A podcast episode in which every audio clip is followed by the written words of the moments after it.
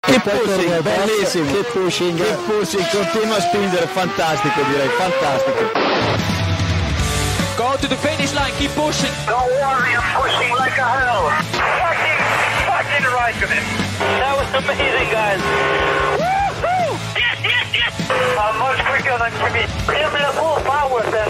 Avanti, Fer. Avanti! All the time you have to leave a place. Okay, Felipe, Valtteri's faster than you. Do not hold him up. Hey guys, this is ridiculous. Hoy soy Felipe Massa y estáis escuchando Keep Pushing. Un abrazo. Bueno, buenas noches, bienvenidos al capítulo 279 de Keep Pushing F1. Un saludo a todos los que están en directo hoy martes a las 9 en Twitch viéndonos y otro para los que nos escuchéis en riguroso diferido en la plataforma que, que consideréis oportuna. Y nada, venimos con la previa de Singapur y una lista de noticias bastante completa. Están conmigo Héctor Gómez. Buenas. noches. Y David Sánchez de Castro. Hola, hola. Lo primero de todo que tengo que deciros es si queréis pedir perdón por lo que hicisteis la semana pasada en el capítulo. Hablas por mí, creo. No, no, hablo en general, porque Ah. creo que se donó demasiado dinero mal. Hubo mucha gente en esa lista. Es que nos deja solos y a ver, pues Yo creo que la lista, viéndola después, la lista yo creo que quedó bastante bien, ¿eh? Eh, yo creo que fue justa. Vamos a decirlo así, fue justa. Bueno, creo que. es lo que tiene la democracia. Bueno, tenéis suerte de que haya prescrito el delito ya una semana más tarde. Y, y bueno. No, bueno, Pues- ese delito yo creo que no prescribe, pero da igual. Si en unas semanas estaremos cometiendo otro similar, entonces es lo mismo. Vamos sumando delitos. Bueno, pues nada, eh, carrera nocturna, ¿no? Eh, vuelve el Gran Premio de Singapur. Eh, no se celebró en el 20 ni el 21 por una pandemia que no sé si habéis oído hablar de ella. Lo que sea. Y de hace tanto tiempo que fue que la última victoria en Singapur fue de Vettel con Ferrari. Una cosa curiosa. Se Cuando, viene, cuando Ferrari ganaba y tenía opciones. De se viene primera de Verstappen en Singapur. Yo creo que merece entrar en esa lista, ¿no? Ahí llevamos 12 grandes premios y solo han ganado Vettel cinco veces, Hamilton cuatro, Alonso dos y Rosberg. O sea, los, creo- los últimos cuatro campeones del mundo, así que Verstappen le, le toca, ¿no? Hombre, lo tiene fácil, ¿no? Yo creo que es un circuito. Bueno, iba a decir que se adapta al Red Bull. ¿Qué circuito no se adapta al Red Bull, no? Es un poco eh, esa historia, pero, pero hombre, yo creo que sí le toca, ¿no? El Y calendario sería- se sería a Red Bull. Sí, pero es que las 23 carreras se adaptan a Red Bull. Es que, es que el cacharro que lleva entre las piernas, como dijo aquel, eh, va, bastante, va bastante bien. Yo creo que es un fin de semana en el que además eh, Verstappen puede ser campeón del mundo ya, que ahora si queréis comentamos las cuentas. Eh, ya lo acabo de gafar, soy consciente de ello. Eh, pero, pero lo tiene ahí, lo, lo- lo tiene ahí. Entonces, todo pasa porque él gane y no creo que, que se le vaya a escapar. A ver, es que no me gustaría que ganase en, en Singapur. Porque, no sé, quedaría muy bonito que ganase en Japón llevando un motor Honda, ¿no? Y, no sé, a mí me gustaría. Además, el retorno también a Japón. Creo que sería justo, sería justo también para la policía que se puede llevar un poco a Honda que ganase, que ganase allí. Y bueno, en Singapur también las cuentas, ahora las comentaremos, pero bueno, es difícil, ¿eh? Sí, si queréis lo, lo decimos ya, vamos. Eh, hay básicamente dos escenarios, por así decirlo. Los dos pasan porque gane la carrera Verstappen. Si gana y hace la vuelta rápida, Leclerc tiene que quedar octavo y Pérez cuarto. O sea que en principio debería abandonar Leclerc, diríamos, ¿no? Sería raro que, acaba, que quedara noveno, décimo, bueno, octavo, noveno, décimo. Pero bueno. Gana, o sea, abandonar o, tener una carrera de estas eh, extrañas. Pero bueno, yo creo que, que será difícil que, que si quede, que si termina la carrera, no, no quede entre los seis primeros, no viendo la diferencia que hay entre todos los coches. Y luego la otra es, ganando la carrera, sin marcar la vuelta rápida, eh, necesita que Leclerc quede noveno y Pérez quede cuarto sin vuelta rápida o quinto. O sea que Ahí está la cosa, yo creo que está bastante difícil, pero bueno, se puede dar. ¿eh? Yo no lo veo imposible. ¿eh? No, una, mala imposible estrategia de, una mala estrategia de Ferrari y ya lo tienes. ¿No crees que ya se ha acabado eso? De... No, Es que yo tengo esperanza no, no, siempre cuando viene un gran premio. digo, que ya no pueden pasar más cosas en Ferrari. Yo creo que ya se está. bueno, Pueden, pueden, pueden. sí, pueden. es como Yo cuando, estoy da- convencido cuando, que van a pasar. cuando viene una parada de cuando viene una parada de Carlos Sainz, que ya es una risa porque ya es como la expectación crece, ¿no? Cuando viene la parada de Carlos Sainz y ya dices, Claro. bueno, no volverá a ocurrir. Y yo digo, bueno, no voy a tirar mano del meme porque yo creo que ya no pasará. Y pasa, ¿no? Otra vez. Y bueno, en Ferrari, pues, por lo que sea. eh, que dice Binotto, así que tranquilos. Sí, sí. Ay, Dios. Acaba de incorporarse un bulto sospechoso que también debería dar explicaciones por lo de la semana pasada, pero bueno. Ga- Gasly. Gasly a- fue piloto de Fórmula E. O- ¿Llegó a tiempo? o- No creo que ya no. Cachis. Ya hemos hablado de eso. ¿Ya me ya hemos hablado de eso? Joder. Sí, te has salvado del raba polvo público. Estamos criticando a Ferrari, como viene siendo habitual en este podcast. bueno, en, en la Fórmula 1, ¿no? Desde hace. Hemos mencionado las cuentas. ¿Tú ves posible que Verstappen sea campeón o...? Pues Posible es, matemáticamente es posible. Es decir, eh, matemáticamente es posible. eh, Ferrari es muy capaz de, de conseguirlo. A ver, lo, lo lógico es que no. O sea, lo lógico es que sea campeón en Suzuka. Pero. A ver, O sea, lo, que sí, lo que sí que está claro es que ahora mismo depende más de Ferrari que de Red Bull, ¿no? En este Sí, caso. es decir, a ver, todos tenemos claro que Verstappen va a ganar la carrera y salir en primera línea. No sabemos si hará la pole, pero tenemos claro que va a salir, que va a ganar la carrera, ¿no? Todos. Sí, bueno, Sí, viendo, las, viendo las estadísticas, hombre, no Todo es posible, como estáis diciendo. Claro, vale, bien. No, Entonces, no, la cuestión es: ¿Ferrari será capaz de liarla tanto como para. como para no. ¿Qué tiene que hacer Leclerc? Un octavo, creo. Sí, Puede ser. si gane vuelta rápida, octavo y si no, noveno. Octavo noveno, hombre. O sea, básicamente tiene que acabar Leclerc la carrera. Sí. A ver, en Ferrari son muy capaces, pero. Pero bueno. ¿Y Sainz? Sainz está matemáticamente, matemáticamente Sí. ya fuera de todo. Sí, por lo menos no depende, Verstappen si gana ya no depende de lo que haga Sainz, Sainz, ni Russell, vale. ni nadie. Sí. Ni nadie. ¿Y, y no creéis que si Verstappen va primero y Pérez va segundo, ya es improbable, pero en ese caso no dejaría pasar Verstappen a Pérez para así coronarse en Japón porque Honda habrá pagado una pasta para que esto ocurra así? No, Eh, No. No. ¿Verstappen renunciar a una victoria aún por encima sin tener el título ganado? No. Y Red Bull no va a hacer eso. Red mira, Bull no va a estoy hacer. viendo ahora mismo, O sea, perdón, estoy viendo ahora mismo los que tienen opciones matemáticas de ganar el campeonato estamos. todavía. Lo habíamos explicado rápido, pero No, pero he llegado yo. Vamos Vamos a ver. ¿Dónde están mis dos horas de capítulo? Cinco pilotos que pueden ganar el mundial, que son los cinco primeros, evidentemente. No lo va a ganar Hulkenberg, que no puede. No, no no sé, hay descalificaciones. Bueno, puede ser. Eh, y son Verstappen, Leclerc, Pérez, Russell y Sainz. O sea, Hamilton, por ejemplo, ya no puede ganar el octavo este año. Que me parece muy divertido ese, ese dato, ese concepto. Eh, Alonso tampoco. Y Sunoda tampoco. Por deciros gente que no puede ganar el mundial. Entonces, matemáticamente, pues sí, ¿Qué es lo que Sainz tendría que. Latifi tampoco, no. No. ¿no? Tiene más opciones, de hecho, de Brice. serio, que que lo tiene que mirar, ¿eh?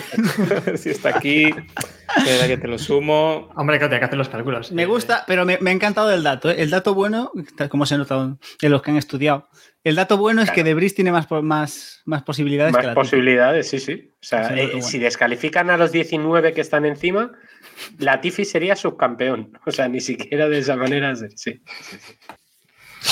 Eh, por lo tanto, ahora que dices lo de que no puede ganar Hamilton el octavo, Hamilton se retira, ¿no? David. Ahí lo dejo.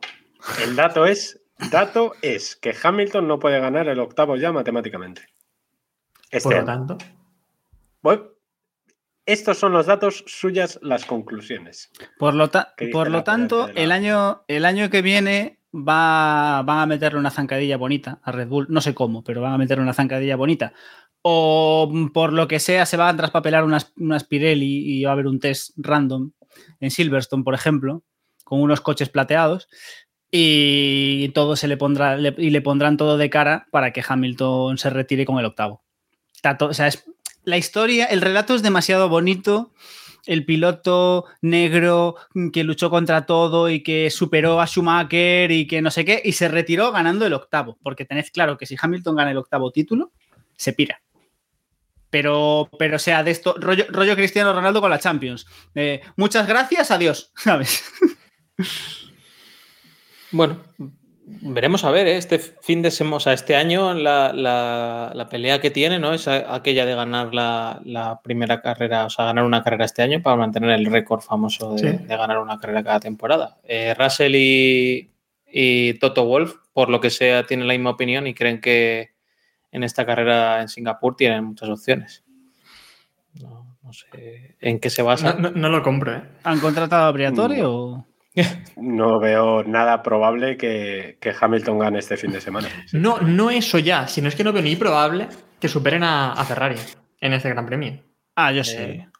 No lo creo, es, no sé. Siendo un circuito de tracción como es Singapur, eh, me hemos visto a Ferrari yendo bien en ese tipo de condiciones. Yo creo Pero, que... pero- pero En Ferrari va- principio sí, y es un circuito que no va a haber demasiado calor, parece. Entonces, Pero no hay paradas tanto, en no van a boxes, tener o- problemas mecánicos.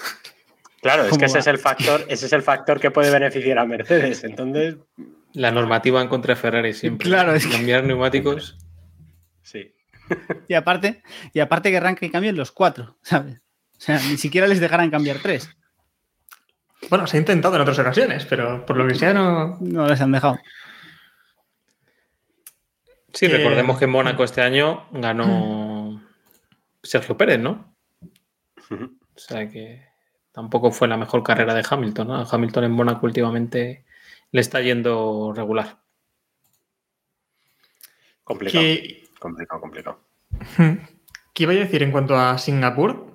Eh, a mí es un circuito que me gusta, ¿no? No sé vosotros, pero es un circuito al que le tengo cierto aprecio. A lo mejor también por ser carrera, no, carrera nocturna, ya como muchas otras, pero para mí es la carrera nocturna, ¿no? La de Singapur, que fue así la primera. Y aunque, bueno, el año pasado nos vendieron que Arabia Saudí era la primera carrera nocturna, ¿no? De la historia en Fórmula 1. Yo vi un cartel con, con eso por allí, por Arabia Saudí. Eh, F1 Increíble Night. Race era, ¿no? Era aquello que Sí. ponían. Eh, yo creo que yo estoy contigo, ¿eh? A mí Singapur, de los circuitos, eh, digamos, de generación Z, si se puede decir, ¿no? Los circuitos nuevos, nuevos que, que salieron en los últimos 15, 20 años, a mí es el que más me gusta. Probablemente porque es, o por lo menos es el que tiene más carisma, ¿no? Es un circuito que tiene su, su cosa, aunque solamente sea por el hecho de ser nocturno, a mí me gusta y es un circuito que siempre nos ha dado carreras entretenidas y, hombre, por la el romanticismo del Crashgate de 2008, etcétera, eh, yo creo que le tenemos todos un cierto cariño, ¿no?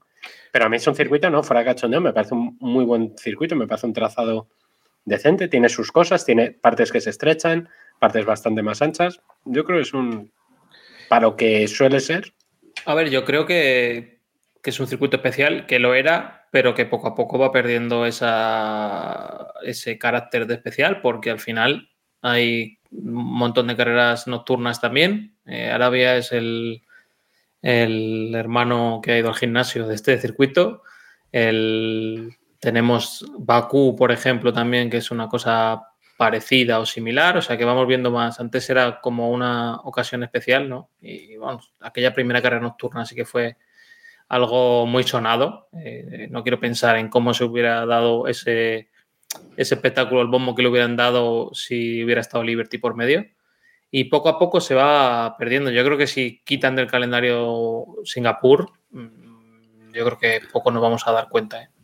Yo eh, hace, hace unas semanas en el grupo de Telegram del podcast, telegram.me barra keep pushing, keep pushing o keep pushing F1. ¿Qué, Nunca qué me acuerdo. Telegram es? T. T.me. t.me barra keep pushing F1. Que también, te digo, que también te digo, lo más fácil es poner en Telegram en el buscador Keep Pushing y ya está. No sé por qué También. también tanto diciendo. Pero bueno, el caso, a raíz de una conversación, yo hice una lista de, de los circuitos del Mundial eh, por escala de prescindibilidad desde mi, desde mi mm, propio gusto personal. Y Marina Bay me, me gusta, llegaba. me gusta que dejes claro desde tu propio. Mi- gusto claro, claro, es decir, sé yo, que- yo, yo, eh, es un. Si yo, si fuese mi decisión, de- mi decisión, circuitos prescindibles del Mundial. Todo esto venía a colación de si Mónaco era un circuito importante y prescindible o no, ¿no?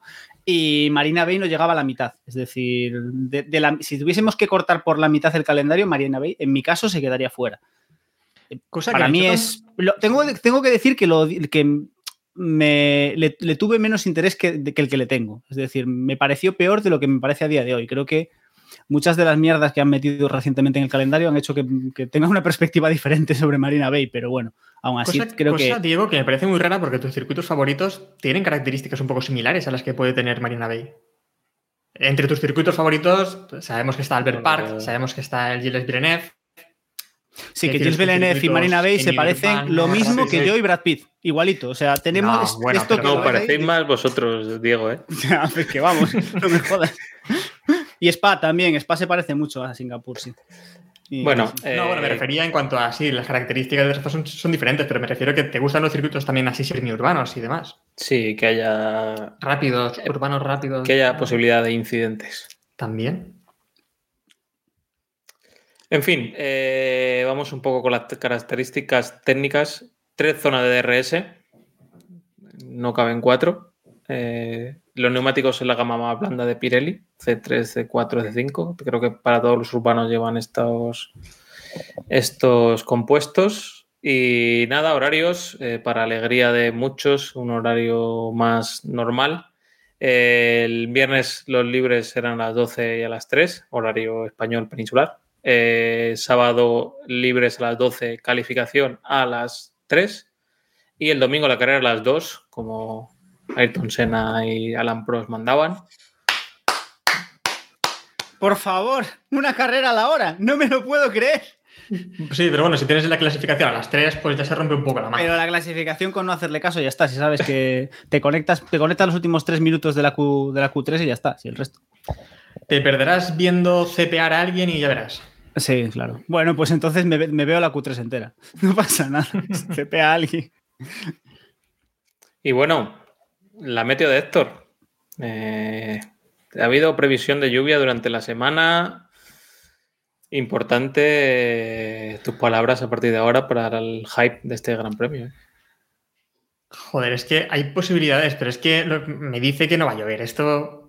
Ver posibilidades de lluvia aquí me dice eso, que no, que no vamos a ver ni cota al final.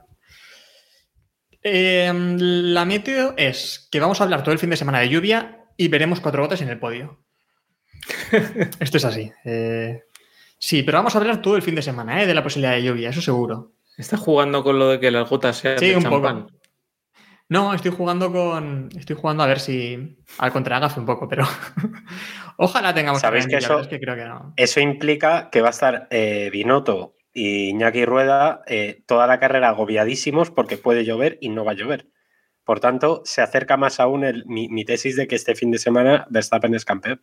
Y le van a plantear a Leclerc esa opción, ¿verdad? De Sí, claro. si llueve, te ponemos neumáticos blandos o duros, pero ten en cuenta que da un 20% de opción de lluvia. Y entonces se van a equivocar. Sí, O claro, sea, si, llueve, si llueve, si llueve, ¿te calentamos sopa para cenar? ¿O prefieres que te preparemos un poquito de pasta? O, o sea, No, no va a llover, no va a llover. Pero la posibilidad es muy alta ahora mismo. Pero es que no va a llover. Ojalá. Bueno. A ver, decisión definitiva. ¿Verstappen gana el mundial? ¿Alguien lo apuesta, capaz de apostar por ello este fin de semana? No. Papá, yo sí. Pero, David, a ver, yo David, voto por choque Leclerc, Choco y Verstappen ganando. Entonces ya con eso, campeón. Pero, no- no, pero David, tú, tú- tú- o sea, tú estás haciendo, intentando hacer un gafe aquí guapo porque tú quieres No, que no, gane, no, no, no, no, no. tú quieres que gane en Suzuka, que tienes más tiempo para hacer la crónica.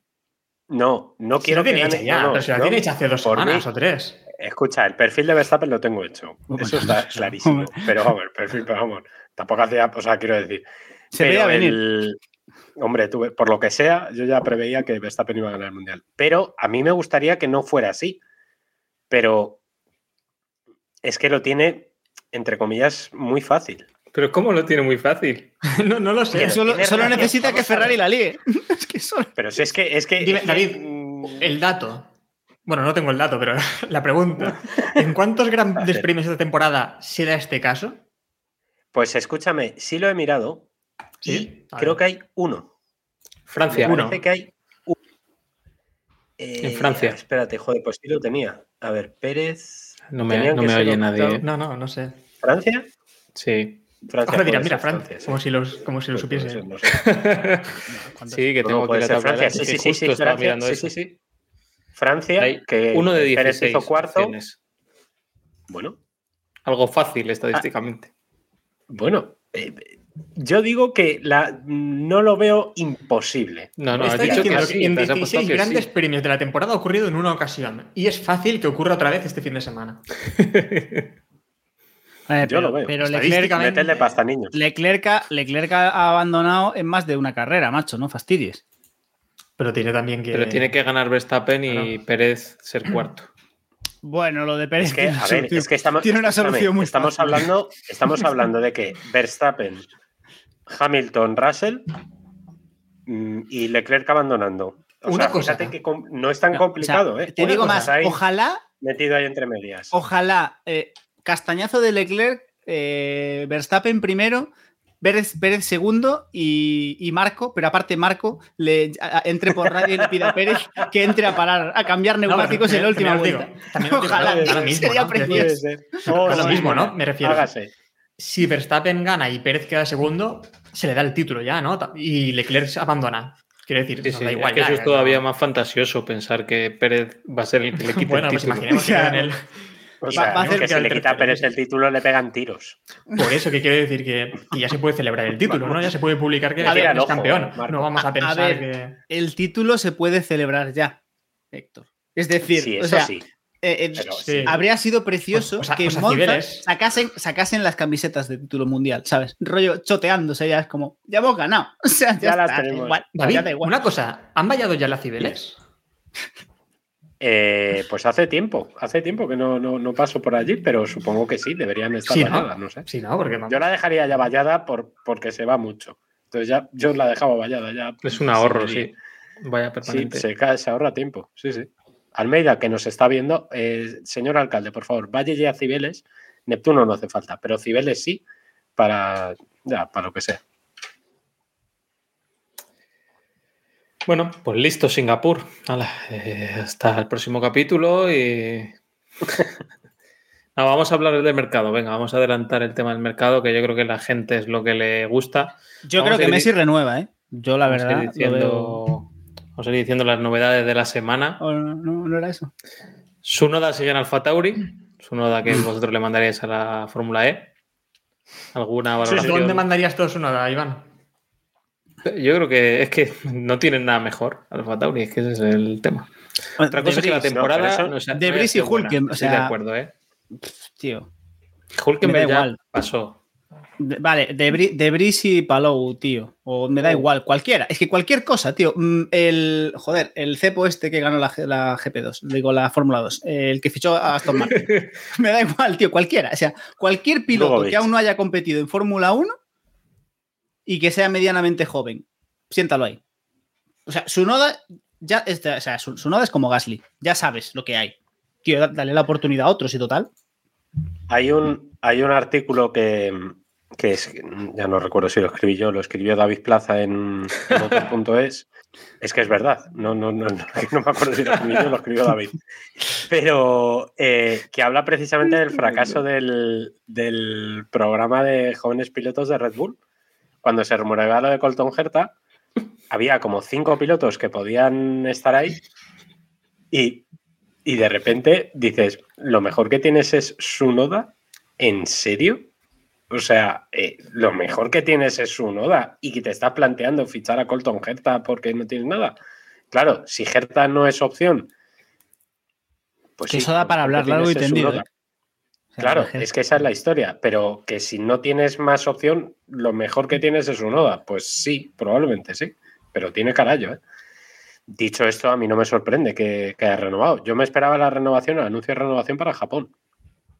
Sinceramente, ver, es que yo creo que Red Bull ha- renovado a Pérez y ya está, ¿sabes? Sabe que tiene dos años de Pérez, quiero recordar, y dice, mira, pues es que Sí. me da exactamente igual los que estén en el B de cara a, a dos años. Y se ha dado cuenta de que, por ejemplo, con Pérez, que a lo mejor puede fichar fuera y ya está, que no tiene la urgencia de tener un, un- un piloto joven ahí esperando a, a- a que en el momento de tener un hueco en el primer equipo. Entonces, pues eh, yo Mm. creo que lo vende de, otra manera ya. Entonces, pues bueno, que le da un poco igual aunque suene así fuerte, pero le da un poco igual quien esté en el, en el segundo equipo. Yo me doy cuenta de eso por Gasly, porque joder, Gasly lleva unos años, se supone que tiene un nivel y una experiencia y parece que lo van a soltar igualmente. Pero es que al final lo que tienen es lo que es porque no tienen nada mejor. Lo de Hertha es una pena porque mejor o peor piloto era, una, era un fichaje que parecía que podía ser interesante y que se presupone que buscaban ver si ahí había algo, ¿sabes? Si, si pinchaban en, si pillaban algo un poco, un poco decente. Y a ver, Pérez tiene dos años de contrato, pero es cierto que si vas a meter a alguien, es decir, todos tenemos claro, creo, que ni Sunoda ni Gasly van a subir a Red Bull. De hecho, creo que el la única persona en el mundo que cree que Gasly va a subir a Red Bull es Gasly. Pero. Y, y eh, yo creo que ya empieza, ya, ya empieza a asumirlo, ¿no? Sí, sí, Entonces. Creo que lo tiene asumido desde que se fue, ¿eh? también te digo. No, Gasly lleva mamoneando con que quiere volver a Red Bull desde que se fue. Pero, pero no, yo creo, yo creo que hasta hace poquito, hasta hace relativamente poco, eh, Gasly creía que, que, lo tenía, que podía volver, que si lo demostraba, que si tal, que si cual, yo creo que Gasly creía que podía, que podían darle la oportunidad. Pero bueno, el caso, eh, si ni Sunoda ni Pérez, o sea, ni Sunoda ni Gasly van a subir a Red Bull. Entonces, si quieren tener una oportunidad de, o sea, si quieres probar a alguien y foguearlo un poco, a ver si encuentras a alguien un poco decente que pueda subir a Red Bull con garantías, que conozca la estructura, que no sé qué, que no sé cuánto, necesitas una o dos temporadas. Es decir, entonces van un poquito justos, yo creo. ¿Qué pasa? Es lo que dices. Puedes fichar a cualquier cosa que haya suelta por la parrilla. Que tampoco Sí. hay ninguna maravilla. ¿eh? El tema es ese, ¿no? Que Alfa Tauri, como equipo de formación de Red Bull, ya está roto. Eso ya no, de momento, no creo que vaya a cambiar la cosa. No, no es el equipo de formación de Red Bull, eso lo tengo claro. El Em, programa de jóvenes pilotos también se ha venido un poco abajo. Eh, Por ejemplo, Albon ya no va a ser piloto a partir del año que viene. Quiero recordar que ya no va a ser piloto de Red Bull, o sea que también lo han soltado Sí, eh, eso para es. ¿eh? Eso, cuando- eso te iba a preguntar, Iván. Albon, o sea, este año que viene todavía es de Red Bull. Eh, este año presente, sí, pero el año que viene creo que eh, la O sea, renovación ya es 2023 ya piloto no. de Williams oficialmente. O sea, ya es contrato con Williams, no tiene nada que ver Red Bull. Sin pegatinita. A eso me refiero, ¿no? Que, que no han tenido problemas en soltarlo. No creo que Williams haya pagado X millones por, por el, el contrato de Albon. Entonces, no han tenido problemas en soltarlo, como parece que con Gasly no van a, no van a tener problema en, en soltarlo. Porque tampoco es. Es que yo creo que. yo creo que realmente el, el sentido de, de Toro Rosso, aunque esté muy venido a menos, es encontrar un piloto que pueda funcionar en Red Bull. Entonces, vas metiendo ahí basurilla o, men- o no tanta basurilla, a ver si alguno sale. Y ahora mismo no tienen nada que meter. De hecho, intentaron meter a Herta y no le salió bien. Entonces, pues bueno, tiran un poco con lo que tienen. Eh, ¿Dejan marcharse a Albon? Sí, porque es que les da igual. Albon ya estuvo en Red Bull y ya tiene claro que no lo van a volver a meter. No, Dejan si marchar mañana- a Gasly. Y si mañana. Albon destaca con Williams y hace la releche, es que pagan lo que sea y ya está. Y le vuelven a repescar. Que no hay más problema. Bueno, pero ahora mismo lo único que hace falta son pilotos para Toro Rosso, para Alfa Tauri. Me has gustado, Héctor, Héctor. Primera vez eh, que digo Toro Rosso, pero sí, sí que hay una cosa que me llama también la atención.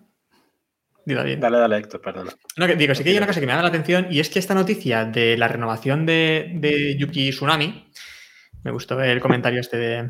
em, llega justo después de, la- de romper con Porsche, ¿no? Eh, Red Bull. No sé si también sabemos que Sunoda es piloto de cercano a- y querido por Honda.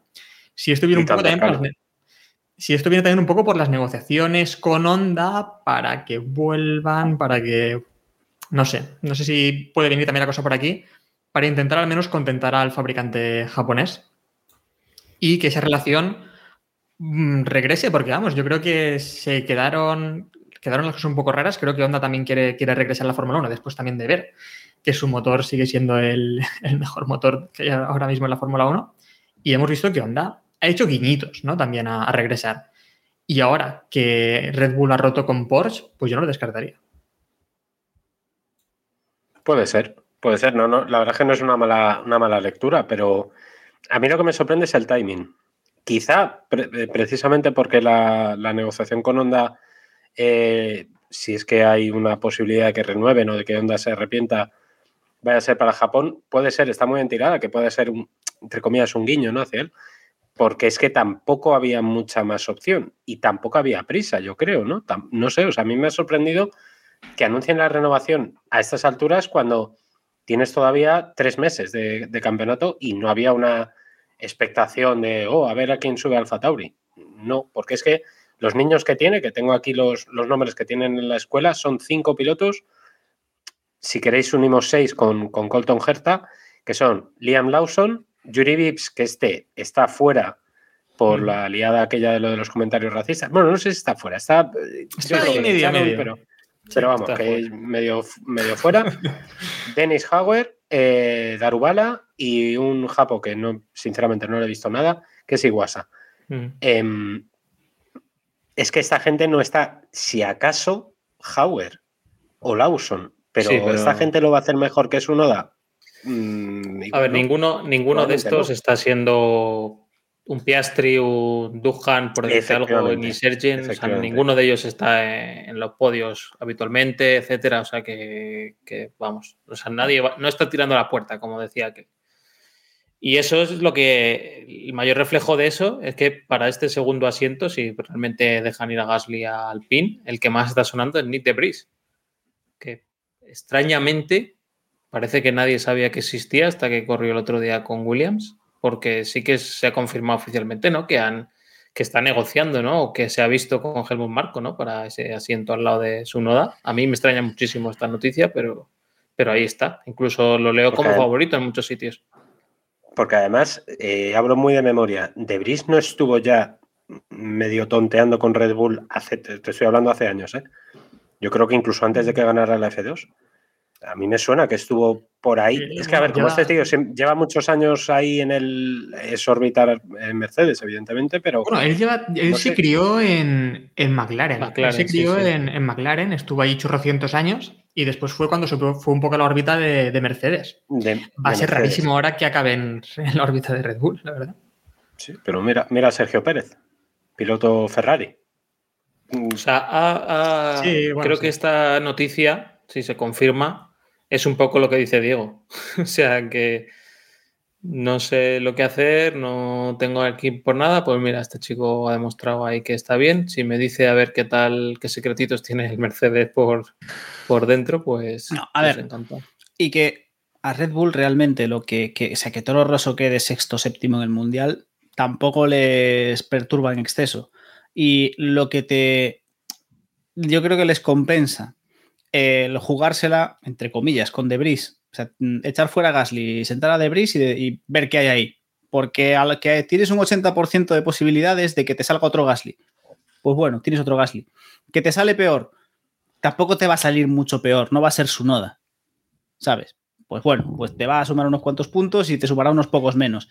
Y si te sale bien, y si realmente el chiquillo pues tiene algo y te sale bien, pues a lo mejor te sacas, pues eso, un sustituto para Pérez. ¿no? Nadie espera que Debris mm, rompa en un Verstappen, pero, pero que te salga un escudero, un Pérez, un Weber de la vida, que es algo que Gasly no fue capaz de ser, pues oye, no pierde, es que no pierden nada. Realmente. Habláis de su noda como si fuese Latifi, también te digo, ¿eh? Que... Yo tengo ciertas esperanzas. Habría que ver, habría que ver a Latifi en el Toro Rosso. A lo mejor. No habría que verlo, por favor. No. Me encanta. Pues es una, es una opción también, ¿no? Sería Porque sí, claro. esa es la noticia de la semana, ¿no? Latifi ha tenido ya tres temporadas en Fórmula 1, demostrando que, que no está al nivel para estar aquí en la parrilla. No creo que haga falta ver más a Latifi ya, la verdad. Que Discreto. Latifi lo, lo comentábamos en, en el grupo de Telegram de Keep Pushing, que por cierto, si no os habéis enterado, t.me barra Keep Pushing F1. eh, El, el podcast yo creo de que Latifi, grupo de Telegram al final, verás. Sí. Di David, ¿no? Da- David o sea, ha, nombrado demasiadas veces a la Latifi. carrera de, Latifi en Fórmula Ha 1. nombrado demasiadas veces, veces a Latifi. En lo, que, en lo que David resucita, yo voy a. Yo voy a decir lo que ya comenté en el grupo de Telegram t.me barra F1. eh, que yo defiendo a Latifi porque, puestos a tener pilotos malos, yo prefiero tener un cepo que un piloto malo. Es decir, yo prefiero tener un tío eminentemente lamentable que por lo menos me da momentos de show, como, como es Latifi, a tener a un sin, yo qué sé, al campeón del universo, que bueno, es cierto que hizo el pino ahí y quedó, y quedó bien, pero salvo cuando hizo el pino, eh, no ha hecho nada. Es decir, en el, en el resto de carreras de la temporada, yo creo que o sea, no somos capaces de afirmar que, ha estado, que hemos visto a, a Zu en el, en el circuito. Entonces, para eso, ponme un cepo, tío, por lo menos que me dé un poco de espectáculo, sinceramente. Nos, nos dice Ismael en el chat que él pondría dinero por verle en Alfa Tauri. Yo también. Si hacemos, hacemos un crowdfunding Es- para comprarle el asiento. Creo que ese no es el problema que tiene. O sea, No, correcto. Correcto. Podéis seguir comprando Nutella y cafés y cosas de esas si queréis hacer el crowdfunding. Ya lo estáis haciendo sin, sin intentarlo. A ver, es que la Tifi es muy lento. O sea, es que no es. Yo creo que ha quedado ese mito del safety car y las tonterías esas, pero es que es lentísimo y no ha dado tantos problemas ni muy tantos muy. Y es que además ya no nos da tampoco diversión esta última temporada. Por lo tanto, ahora es. Dale tiempo, dale tiempo. Ojo, dale. ¿Qué- No te está dando? Ojo, viene Singapur. Viene Singapur. Como No la va a dé- liar. como- Singapur puede- yo le tengo o esperanzas. sea, le, le puede, o sea, puede ser el que estampe a Leclerc contra el muro. Cuidado. A ver. Latifi, Latifi no es tan malo, no es tan malo como Íñigo Nieva poniendo los cuernos a Tamara Falcó, pero es muy malo. O sea, es muy malo. Ya tema, ¿eh? llegamos a pink malo. pushing. No, no vamos a desvelar la conversación que tuvimos esta tarde en el grupo, en el otro grupo de Keep Pushing, No, pero vamos a no dejarlo. lo hagamos. No la he visto, ahora la leeré. Tiene menos. La documentación es menos explícita, digámoslo así. para- Dice Carlos que para eso ponemos a Héctor conduciendo. Ya te digo yo que yo no soy capaz ni de salir de boxes con un Fórmula 1. Pero ojo al señor director que No, sí, a ver, Jacobo Si conseguiría. no se le cambian. ¿sabes? Al, al 107, Ponen otro- Jacobo yo, yo creo que llega, ¿eh? sí. En fin, ¿a quién veis en este segundo asiento de Williams? Porque es que, eh, bueno, se habló de Piastri, plan A, el plan B era de Brice, que ahora resulta que se va al Fatauri, y el plan C debe ser Sánchez. O sea, no, no veo Yo- más opciones. Yo creo que. Yo es que yo es que creo que va a depender. O sea, el asiento de Williams va a quedarse para el último. Es decir, eh, depende de muchas Vaya, cosas. Depende de qué hace. No, claro, es que depende, por ejemplo, depende de lo que haga Haas. Si Schumacher se queda colgando y trae un maletín bueno, pues a lo mejor se queda en el asiento Schumacher. Si Schumacher se queda en Haas y tal, pues lo que quede. O sea, Pero ¿tú no crees que Williams anuncia que Latifi se va porque ya sabe quién va a ir a ese sitio? Es que yo lo que Sí, creo- claro, sí, sí, claro. Yo creo que sí. Eh, estaba, estaba pensando, Iván, cuántas alegrías nos ha dado la academia de Williams, ¿eh? ¿Por? Qué cabrón. Hombre, Latifi, Stroll. Pero Latifi no es de la academia de Williams, joder. No, bueno, estuvo en la academia de Williams, ¿no? ¿Qué va? Estuvo- bueno, va. para, algo para estar ahí, ¿no? Si Latifi estuvo en, en Force India, en McLaren, en no Bueno, sé sí, qué, probó verdad, sí. todo.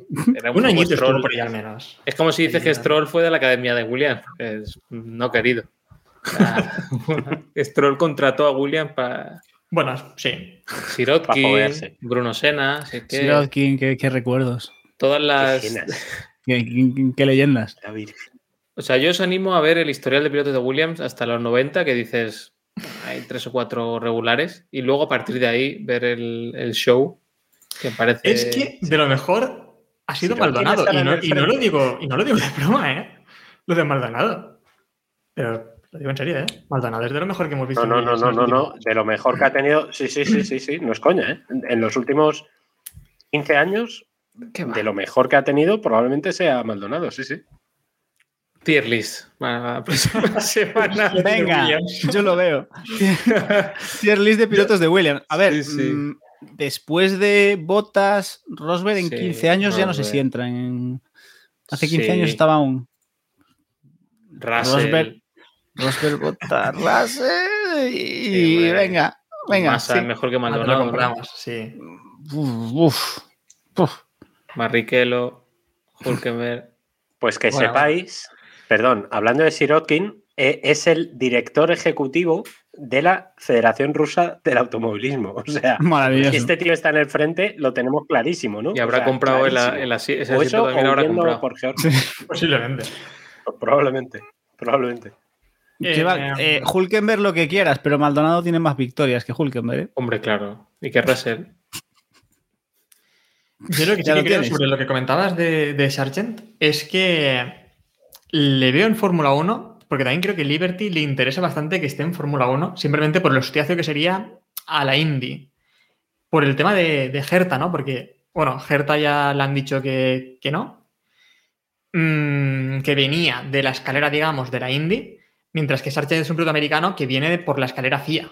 Por lo tanto, sería esa doble patada también a, a la Indy que creo que le gustaría a Liberty. Puede ser. Sargent me está recordando un poco a, a- a la temporada de su noda de, de Fórmula 2.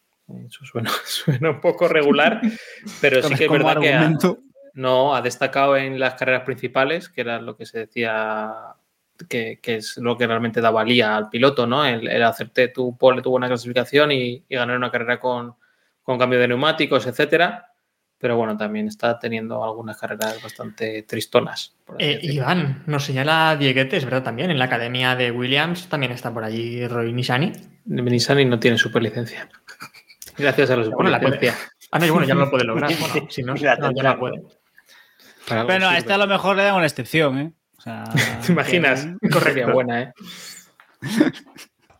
Eh, Bueno, pues, seguimos la misma con las gente que ¿no? excluido de una carrera le, le da una excepción. Estaría muy bien, sí.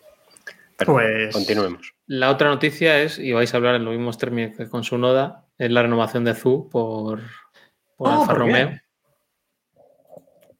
No sé qué valoración hacemos. Yo, yo iba a preguntar si Zu. o sea, yo lo primero que, que pensé cuando leí la noticia es que yo no me acordaba que Zu seguía corriendo en Fórmula 1. Yo pensé que ya, ya no corría. Es que Alfa Romeo tenía un coche solo. O sea, Eh, No. Hay que entender Estamos de que no tiene acuerdo. ninguno. ah, es el piloto más irrelevante de en una parrilla en la que tenemos a Latifi, a Stroll, a, Bueno, no a- a. Magnussen. O sea, cuidado, ¿eh? Ah, Estás hablando de esto, No, no, es hijo pero del que de- del equipo. Estás hablando de la Tifi que la lió en el último Gran Premio de la temporada pasada. No sé, tienen ciertas cosas. Eh, Zu, lo máximo No, no, que recordamos de él es el accidente, ¿no? Y, la, y el vídeo que nos hizo Yu de cómo se pronunciaba. Ya está. No. ya está. Nada, nada. O sea, hacer, hacer, hacer un caballito, o sea, un caballito, hacer un. Hacer un. hacer el pino en spa y ya. Mm. No sé, nada más. Nada. O sea, es acojonante. Ni, pa- ni bueno, ni malo, ni. Es que es lo que os decía, es que la Tifi por lo menos la ha liado de vez en cuando. Yo eh, no, no lo entiendo. Yo creo que Alfa Romeo está intentando, o sea, se ha enfadado por lo de Audi y se están torpedeando a sí mismos. Como quieren dejar el equipo lo peor posible. A ver, ¿no? lleva una temporada, ¿eh? Yo sí que le daría cierta, cierto margen a Zu. Hombre, a ver, no ha destacado para mal. Saca- Yo sa- creo- Saquemos este corte para dentro de un año, que va a ser interesante. Cuando sea campeón de. Bueno, no. Eh, no, pero bueno, creo que Zu es verdad que tampoco ha dado mucho el nivel. Eh, es verdad que al menos eh, parece ser más querido, al menos en la escudería, de lo que tal vez lo sea Sunoda, porque Sunoda, sobre todo la primera temporada, por radio ya escuchamos cosas. Y si las escuchamos por radio, entiendo que eh, en otros sitios también salían esas, ese tipo de comentarios. Y bueno, sabemos que incluso el equipo le puso un psicólogo, ¿no? Y demás, y lo envió a Italia para que Yo desde que vi el episodio de Netflix de- en el que se hablan de su noda, ya me cambió la perspectiva totalmente porque eso no puede ser una persona No, más no recuerdo ese capítulo, ¿qué pasaba? Así a grandes rasgos. Muy japonés, Yo es que no llegué a. extraño. Sí, muy cerrado. Japón es comportamientos muy cerrado. extraños. Pues Sí, después sí. por la radio. Sí, pero que, a ver, que es un tío que tiene problemas, que es un tío que tiene problemas de gestión de la ira, creo, por decirlo suavemente, eh, creo que lo tenemos todos claro, ¿no? Entonces, Sunoda a lo mejor es un tío que a lo mejor les compensa a Alfa Tauri por lo que sea, pero Zuno da guerra. No, y es Zuno un tío da que, guerra. que viene por lo menos, En, tampoco, la, que. tampoco la provoca, o sea, No, por eso. no, que por eso están contentos. A, a Botas no le da ningún problema. Botas vuelve a ser primer piloto, yo creo, por primera vez en su vida. Bueno, si acaso aquel año en, en Williams, último año, que sí estuvo un poco por encima, pero, pero que no, o sea, no, bueno, no, tampoco tiene grandes accidentes, no, bueno, quitando, hombre, quitando el, el accidente en este que tuvo, Sí, bueno, claro, pero que no es, claro, pero que, joder, pero que qui- quitando ese, el, la temporada, bueno, tiene seis puntos, ¿eh? está ahí mamoneando entre el duodécimo y el. No lo, décimo. compares con, no lo compares con su compañero. No, no, no, no lo estoy comparando con su compañero. O sea, lo estoy comparando con la gente que tiene alrededor en el campeonato. Pues mira. No, no, si, quiero que lo compares. punto Di más cuántos puntos, Stroll, di cuántos dos puntos puntos más lleva, que Albon, di cuántos puntos lleva Botas. cinco menos que su Noda. Como que cinco ¿Qué, puntos. qué, perdón, que se ha cortado? No, que di, di cuántos puntos lleva su compañero. me refiero. Puntos. Ah, bueno, su compañero tiene 46, claro, que si lo comparas con bastante esa comparación, ¿eh? Claro, o sea, la comparación es lamentable, pero que quiero decir que para lo que le piden en Aston en, en Alfa Romeo, pues a lo mejor es suficiente.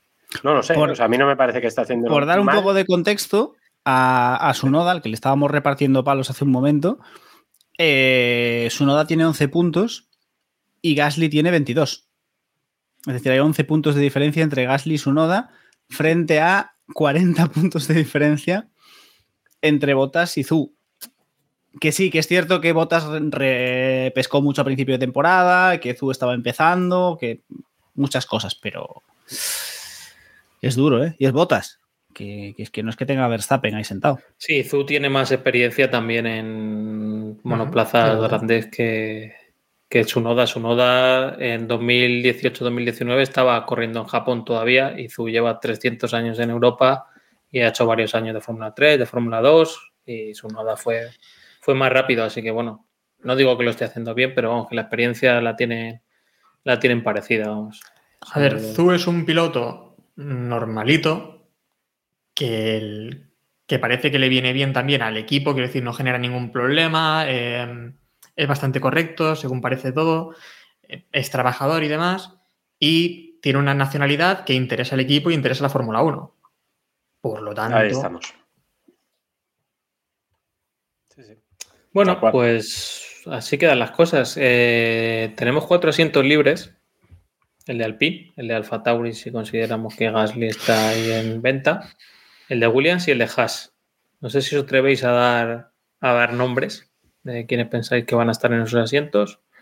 el Alpine es la hostia. El Alpine es que es la hostia, ahora que le el Alpine, que era el, el asiento más deseado por. Bueno, tenía dos pilotos en ese asiento. Y de repente se queda, se queda vacío. Lo que no comprendo son cómo no ha caído nadie, ¿no? Después de lo de.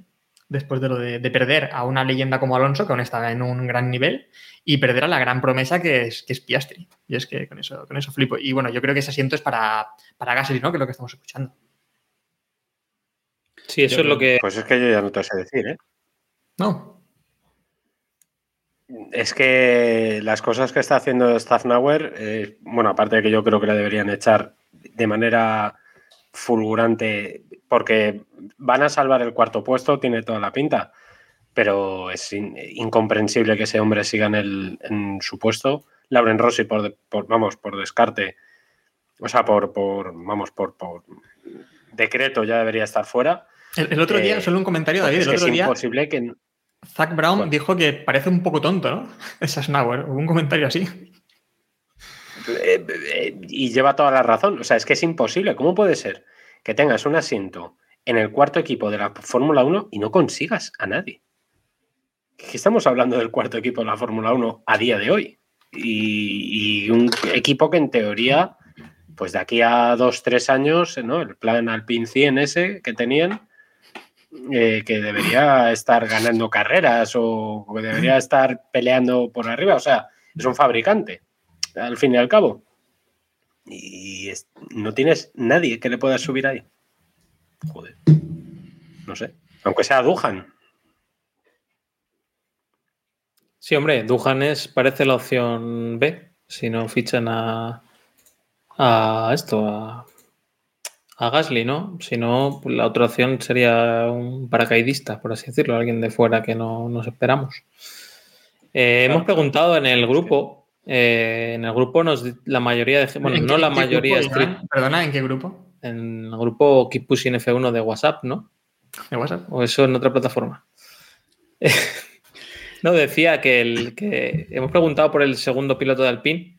47% dan a Gasly, o sea que la gente cree en esto, y el 29% da a Duhan. Luego hemos puesto a Schumacher, Ricciardo y De Vries, que también tienen, que también tienen votos.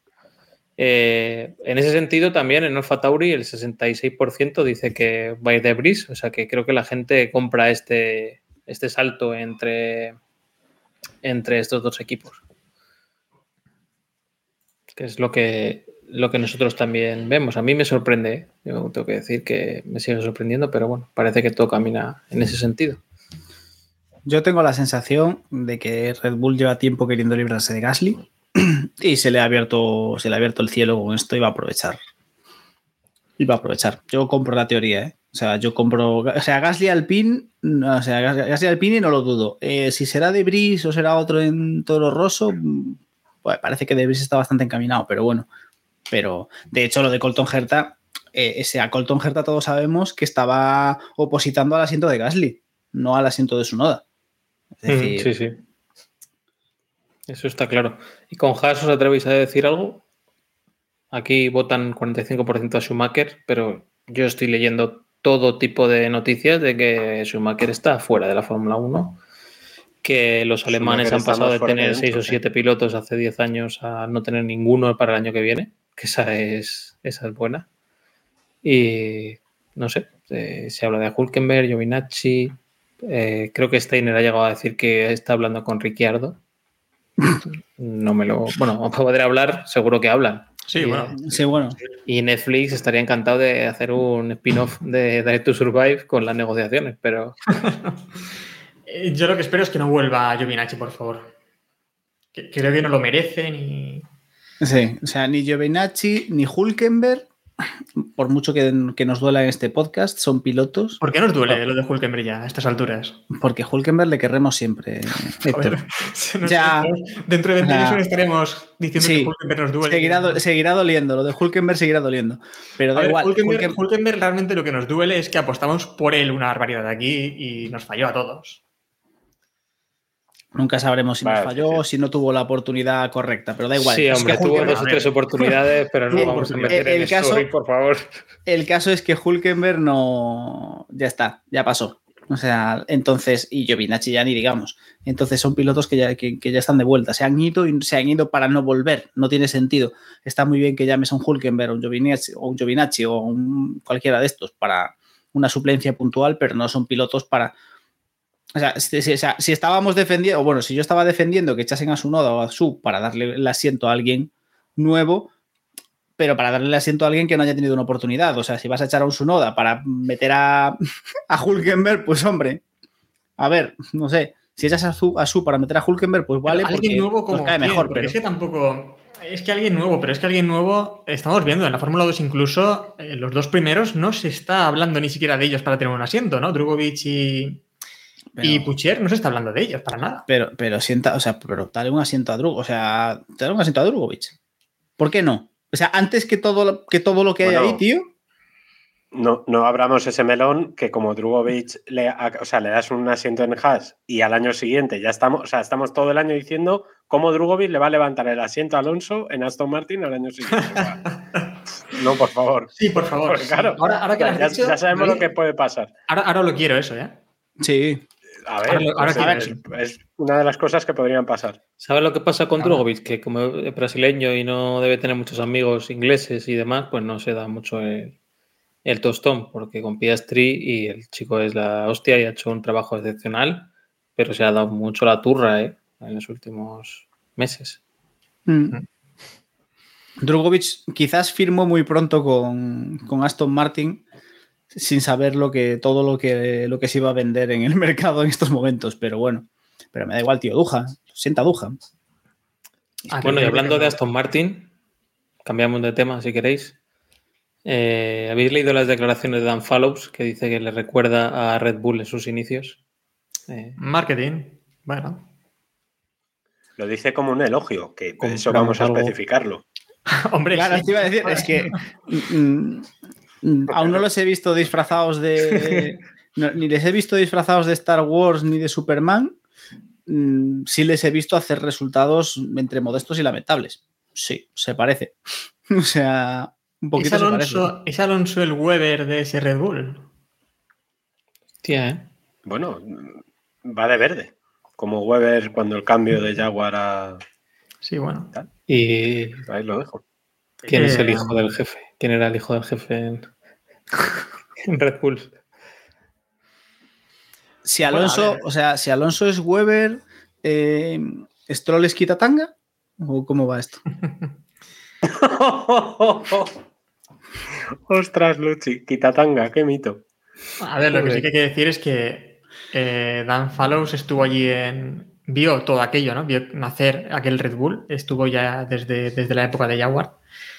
Em, por lo tanto, vio lo que allí ocurrió. Lo que pasa es que yo creo que esto es un poco más de, más que nada marketing, ¿no? Es un poco de marketing para. Yo lo veo así, porque es que, como dices tú, tampoco he visto a Adrian Newey nunca hacer declaraciones de lo bien que iba a ser el coche del año que viene o lo bien que estaba progresando el equipo. Así que es que tampoco no considero que, que sea relevante. A ver, Hombre, es pasta que hay Newey, mucha. Newey no hablaba, Newey hacía y hace. Claro, de hecho, Red Bull, Red Bull apareció un día con un coche para ganar el Mundial. Que de hecho, bueno, en 2009, si no hubiese sido la, la sacada de chorra de Brown, ya habrían ganado. Y habría sido un Red Bull apareció de la nada y se sacó de la chorra un coche para ganar el Mundial sin que Sí, nadie contase con ellos. Empezó Claro. patrocinando Sauber, creo recordar, y, Sí. y- y- y ya pues subió para allá arriba. Ese. Y fueron, y Red Bull fue algo muy progresivo. Es decir, Red Bull no llegó y, se, y dijo, voy a construir aquí la fábrica más grande de todas, con el túnel de viento, el no sé qué, el no sé Hombre, cuánto. tan progresivo no fue, ¿eh? Un poco también explosivo, ¿eh? En según qué momento. Quiero decir, eh, Pero no- venían de donde venían. pero no sa- pero, pero no fueron. A ver, me refiero. Yo, al menos lo que yo recuerdo con Red Bull, puede ser que, que mi mente me traicione, pero lo que yo recuerdo con Red Bull es una progresión lógica. Es decir, eso, llegaron, empezaron a patrocinar, empezaron a meter dinero. Según iban saliendo resultados, fueron metiendo más pasta. Es cierto que hubo un momento que se sacaron la chorra y dijeron, pues si ya que tenemos un equipo, vamos a tener dos. Pero bueno, en aquel momento estaban baratos Yo- los equipos de Fórmula 1. No, es ahora mismo, no es ahora mismo calcular, bueno, no sé, no sé los números, la verdad, no sé cuánto el presupuesto que metió eh, Red Bull, pero vamos, yo lo que yo recuerdo es como en el Sí. 94-95 metieron pasta por ahí en, en Sauber, muchísima pasta, ¿vale? Logos y demás. Después es ya cuando compran, en 2005-2006, ¿no? Compran Jaguar y Jaguar, de ser lo que era, a lo que lo convirtieron en 4 o 5 años, a mí me parece Sí, brutal sí. aquello. Quiere decir que, y de repente también co- compran y hacen Toro Rosso, además, bueno, compran Minardi y montan Toro Rosso. Eh, ahí hubo Y sobre- pasta. y sobre todo fichan a- saldo, ¿eh? Fichan a Niwi, que le pagan Claro, que el cambia. más pagado de la Fórmula 1, yo diría. Sí, sí, sí. Sí, sí. Que es la clave de, de- de todo, el Yo asunto, creo- de todo el asunto de parte. Yo creo que ahí es donde, y creo que Iván acaba de dar con la clave, la gran diferencia probablemente entre, mm, entre Red Bull o los inicios de Red Bull y estos inicios de Aston Martin es precisamente que Aston Martin yo no creo que esté fichando o que ha fichado, porque ha fichado a gente, eh, em, no creo que esté fichando a, al que digas, oye, este tío es el que va a hacer el gran cambio. No va a haber un Niwi, o parece que no va a haber un Niwi a, a corto plazo, ¿no? Un ingeniero de estos que cambian, que cambian la historia. O sea, es que Adrian Newey probablemente está a la altura de, no sé, Colin Chapman y esta gente. O sea, ingenieros que realmente son diferenciales, ¿no? Yo no veo que en Aston Martin tengan eso. En Aston Martin sí, vale, tienen a Dan Fallows, que es un tío que es de la... Y a Fernando Alonso. Bueno, que estuvo tiempo. Que es no una broma, que está retirado. han- y, Claro. y Vettel en su momento, ¿no? O sea, al final el fichaje de Vettel, un tío de Ferrari, aunque viniera de vuelta, es darle una entidad a tu proyecto que no es, bueno, que no es tener dos pilotos de- del montón, por así decirlo. Sí, pero ficharon, regular. pero ficharon, los- pero es que ficharon, o sea, ficharon a Vettel eso cuando ficharon a Vettel cuando Vettel estaba de saldo, cuando era o me voy a Aston Martin o me voy a mi casa. No ficharon a Hamilton, ¿sabes? O a Verstappen. No, ficharon a Vettel que era lo que había. Ni siquiera ficharon a Alonso cuando aún podías vender el rollo, o sea, ficharon lo que Y- y ficharon lo que le quedaba. También es que se te puede dar la oportunidad. A ver, lo de Niwi, Sí. Niwi ha cambiado dos veces en su vida de esto y básicamente porque en Williams le acusaron prácticamente de que él tenía la culpa de lo que le pasó a Senna, sí. básicamente, y le dejaron tirado en el juicio de un día para otro. Y en McLaren porque estaba hasta las pelotas de Ron Dennis y de sus Y historias. porque Ferrari está en Italia. Bueno, sí, bueno, Que si eso no también se hubiese tal vez. pero que el tío lleva 30 años en Fórmula 1, 30 y tantos, y ha cambiado cuatro veces de, de equipo. Así que sí. A ver, yo- tengo una pregunta. ¿Veis a Aston Martin luchando por victorias de aquí a 3-4 años? Y la pregunta va en serio, ¿eh? Porque esa posibilidad yo sí que la veo. Pero a lo mejor dentro de 3 o 4 años, no hablamos de. No, Yo no lo veo a, pro- a ¿No? corto plazo, no. No, no porque... Diego, a ver, Diego, a ver, aclárate, porque esta temporada les vías ganando ya casi carreras. Yo tenía, yo, tenía, yo tenía esperanzas este año, pero es que este año era el año de. Este año era. A, a ver, este año era un año en el cual, si hacías las cosas bien, podías dar un salto muy grande. Es decir, este año era un 2009. Era un año en el que realmente podía cambiar el status quo y realmente si un equipo que estaba a final de tabla lo hacía muy bien y Aston Martin tenía pasta suficiente, es decir, Aston Martin no era un Williams, es decir, que tienen la pasta que tienen y demás. Aston Martin, si Aston Martin hubiese tenido un Adrian Newey, se habrían colocado a, cabeza, a la cabeza, porque tenían un buen motor y tenían pasta para aburrir para sacar un coche ganador. Y no lo hicieron. Entonces, ahora ya van a, a remolque. Y de hecho, si vemos esto que lleva haciendo Aston Martin toda la temporada, es copiar los pontones de Red Bull, el alerón del otro y el no sé qué del más allá. Entonces, mm, no, no, no parece que vayan por el buen camino.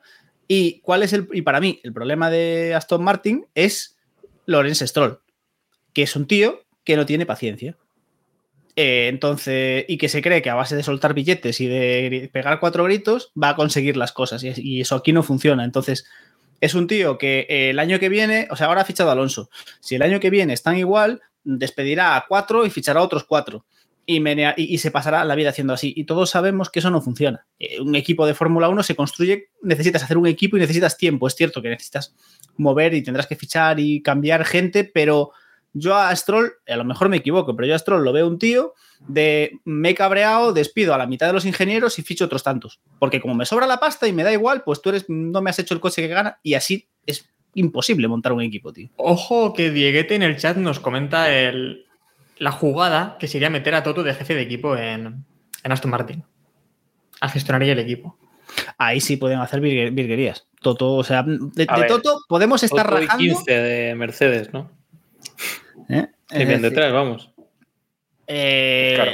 De Toto, podemos poner a parir a Toto una temporada entera de Keep Pushing, la podemos dedicar a rajar de Toto Wolf.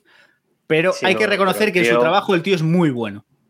Sí, sí. Es muy bueno. De hecho, es Está en la probablemente foto de Maldonado, ¿eh? el. O sea, probablemente hoy por hoy, seguramente sea el mejor jefe de equipo que hay en, en Fórmula 1. Y el Ahí mayor hay con Christian Horner, Fórmula pero- 1, dice Hace falta un tier list de eso.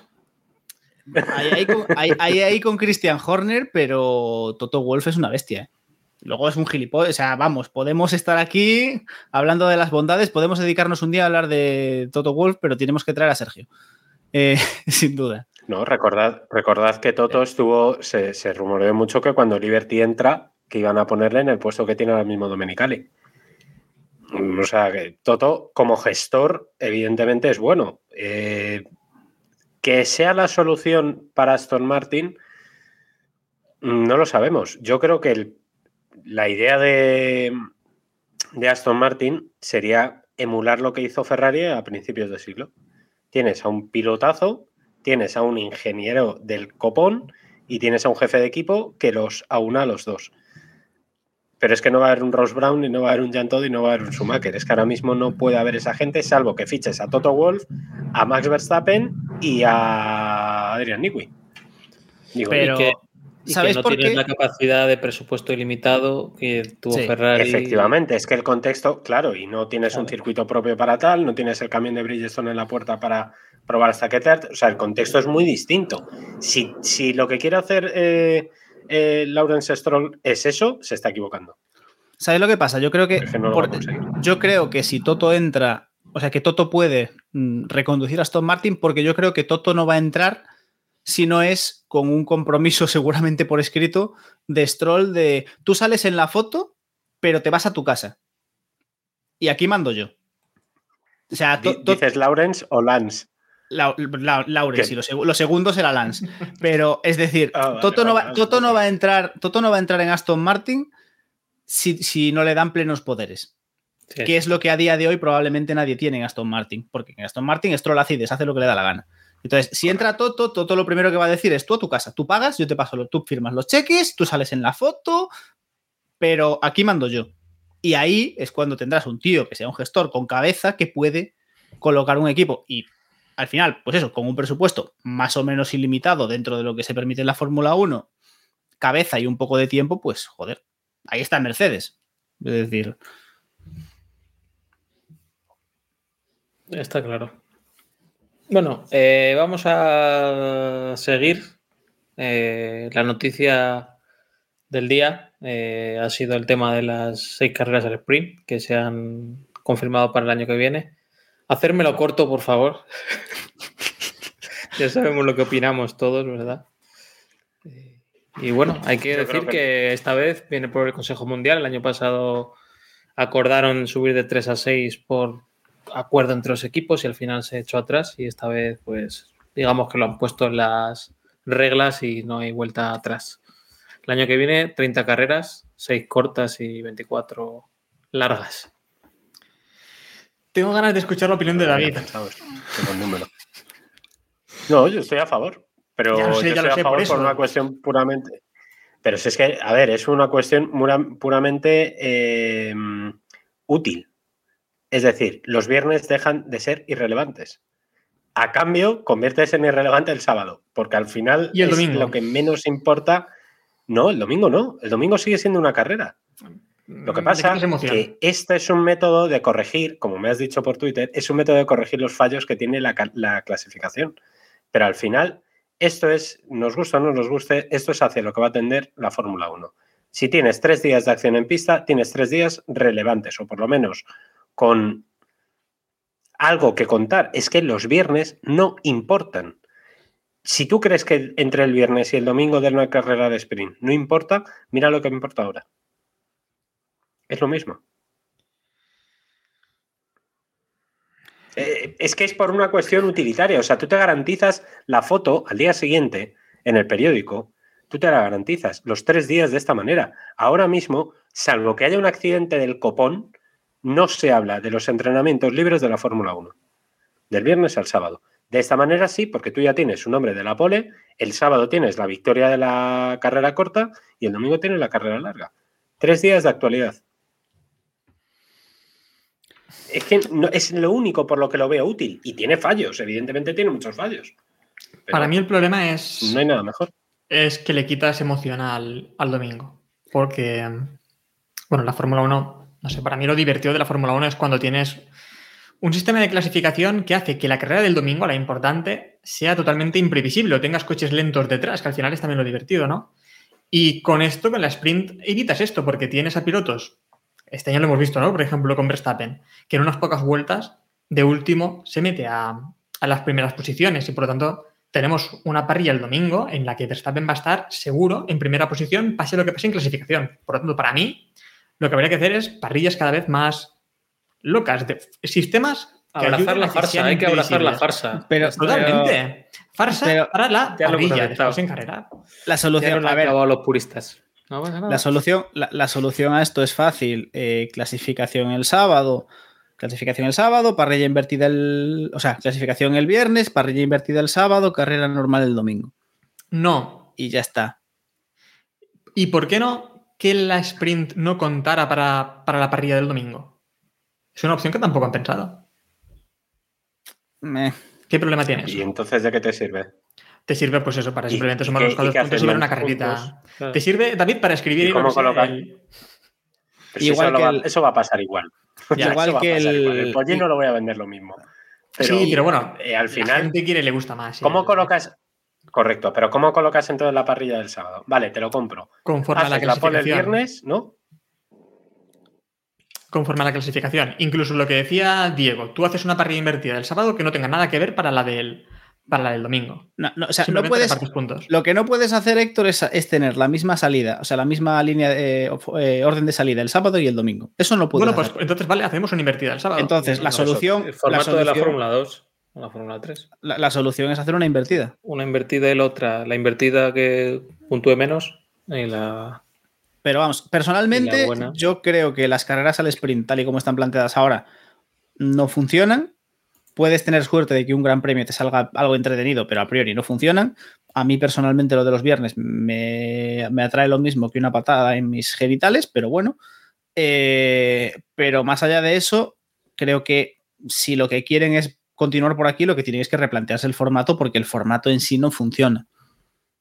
Entonces tendrán que darle una vuelta por lo que dice Héctor, porque a cambio de una portada el viernes están eh, comprometiendo la carrera del domingo. Entonces, que, que se supone que es donde realmente tienen que vender y que se supone que, que es donde, donde tal. Entonces, hombre, yo creo que hay que darle una vuelta. Lo más sencillo y lo que estoy convencido que van a. O sea, si no lo prueban el año que viene, lo van a probar en el 24, porque ya han estado mamoneando con el tema.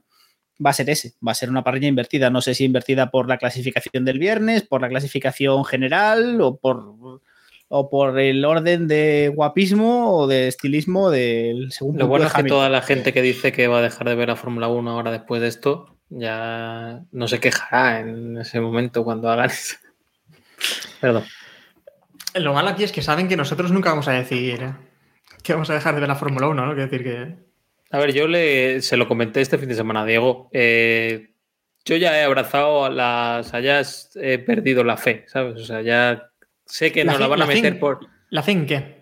En que sea una normativa mejor, en que tal. Sé que nos van a meter. Nos la van a meter doblada por todos lados. Entonces, ya me, me da un poco igual que, que, que rieguen la parrilla un día, que repartan neumáticos aleatorios que unos corran más que menos y así. O sea que, bueno. A mí, que- a mí, sinceramente, me molesta esta eh, falsa. Esta Sí, falsa. mantener esta- el- sí, claro, esta, esta falsa competitividad. Es como, yo realmente creo que estamos en un punto en el que, vale, todos tenemos claro lo que quieres. Pues ya está, está inventado. Abracemos el espíritu americano.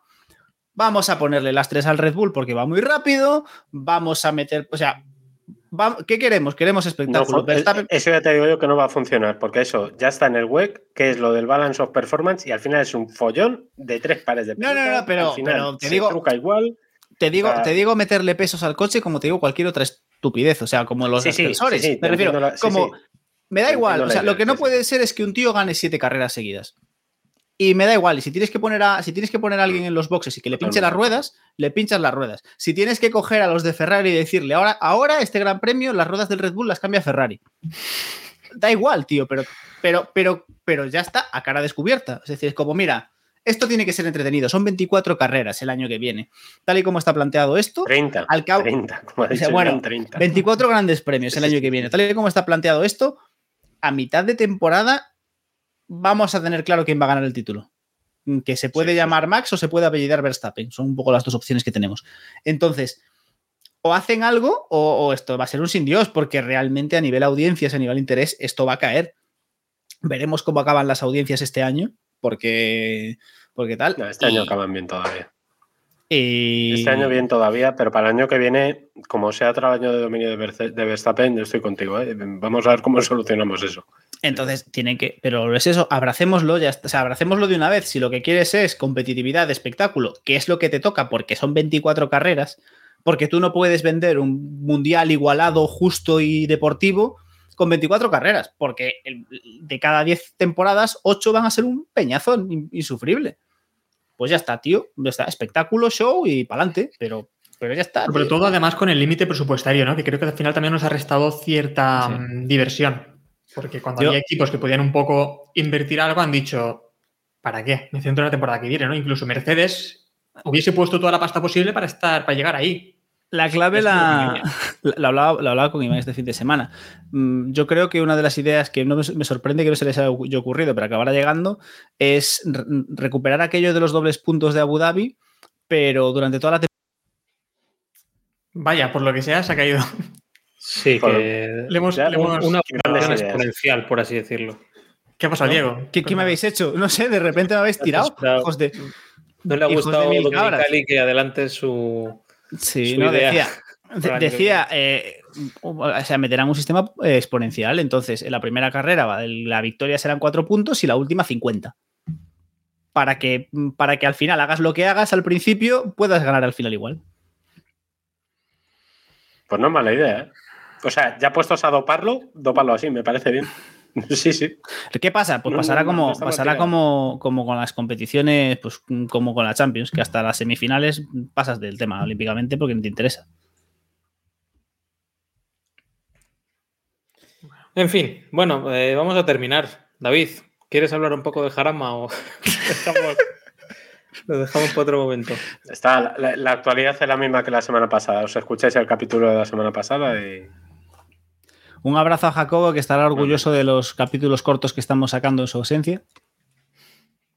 Sí. y que se mejore, que está, está Está pachuchillo. pachucho. Importante. Bueno, pues nada más. Si no hay más noticias ni más divagaciones, lo vamos a dejar por hoy. Lo de, lo de Herta, ¿no? Simplemente, pero le han dicho que no y ya está, tampoco hay. bueno, sí, No, hay que más. No.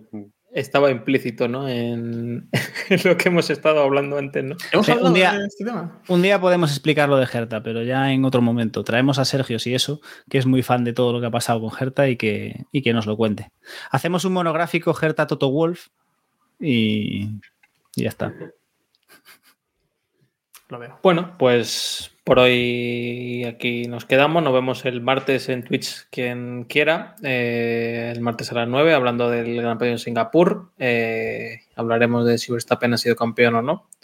Algo muy fácil para David. Y, y nada, y el resto, pues nos escuchamos. Un saludo a todos y, pusieron al máximo, ¿no? Hay que decir. Pues Tal eso. cual. Adiós. Eso. Adiós.